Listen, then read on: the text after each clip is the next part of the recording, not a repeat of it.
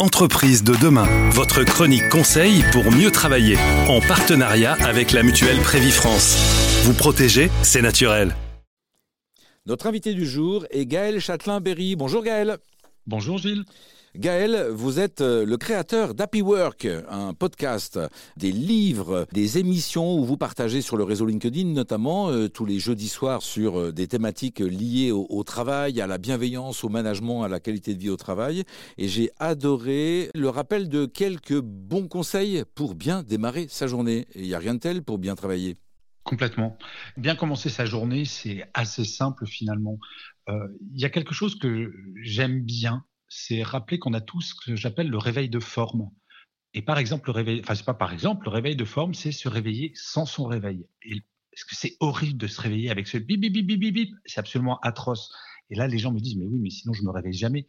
Eh bien, les amis, il faut se coucher plus tôt et découvrir ce réveil de forme. Et comme ça, tous les jours, eh ben, Gilles, vous allez avoir l'impression de faire une grasse matinée. C'est quand même pas désagréable pour commencer sa journée, par exemple.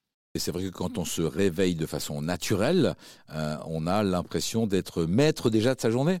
Complètement. Et puis alors, la deuxième chose, c'est contrairement à plus de 50% des Français, de ne pas commencer dès qu'on se réveille à prendre son smartphone pour voir des fois que son manager est envoyé pendant la nuit un petit mail ou alors de pas préparer ses réunions alors qu'on est à peine réveillé. Vous voyez, de pas commencer sa journée de travail dès le réveil, mais de commencer par quelque chose que l'on aime. Ça peut être manger un pain au chocolat, méditer, regarder les infos, enfin faire des trucs. Enfin, remarquez, regarder les infos, ça peut être anxiogène en ce moment. Suggestion, Gaël, d'écouter le journal positif euh, sur RZN Radio. Mais je le fais de temps en temps d'ailleurs. Super. Bref, commencer avec quelque chose qui n'ait aucun rapport avec le travail. Vous nous conseillez de démarrer la journée lorsque notre horloge biologique nous, propose de le faire de façon naturelle, d'enclencher notre journée plutôt par des activités que nous aimons faire. Et puis ensuite, ben, il faut bien rejoindre euh, le cadre du travail. Et là, est-ce que vous avez euh, un conseil à nous partager pour, euh, pour bien démarrer la journée?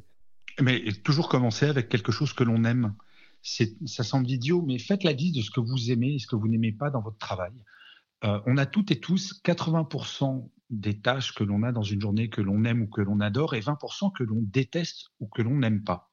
Si on commence notre journée de travail par une des tâches dans ces 20%, il y a de fortes chances qu'on ait un peu des pieds de plomb, surtout pendant notre trajet ou avant de commencer notre journée de télétravail. Alors que si on se dit, tiens, super, toutes mes journées de travail, je les commence par quelque chose que j'aime. Et petit conseil additionnel, Gilles. Il faut faire la même chose pour finir sa journée de travail. Toujours finir sa journée de travail par quelque chose que l'on aime. Ça nous permet de passer une bonne soirée. Merci Gaël pour ces euh, bons conseils. Si vous aviez une baguette magique qui vous permette de faire disparaître toutes les contraintes dans le monde du travail, euh, ce serait quoi votre rêve, le travail idéal, l'organisation du travail idéal? Alors ma baguette magique ferait que chacun s'organise comme il le souhaite et si j'ai le droit à un deuxième coup de baguette magique, de transformer tous les managers en des managers bienveillants qui font attention au bien-être de leurs salariés. Et l'un étant lié à l'autre, on serait dans un monde assez idéal. Je veux juste donner un petit chiffre, Gilles, si vous me le permettez. Bien sûr.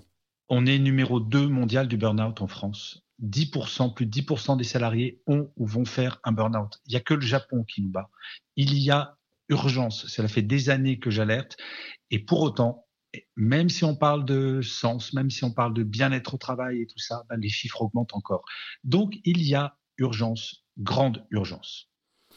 Lutter contre le burn-out, c'est euh, redonner du plaisir au travail euh, à toutes celles et ceux pour qui c'est possible, avec un management bienveillant, des conseils de mise en œuvre de chaque journée, tels que ceux que vient de nous partager Gaël Châtelain-Berry, et puis la possibilité d'écouter sa chaîne de podcast. Vous tapez Happy Work. Merci Gaël. Merci Gilles.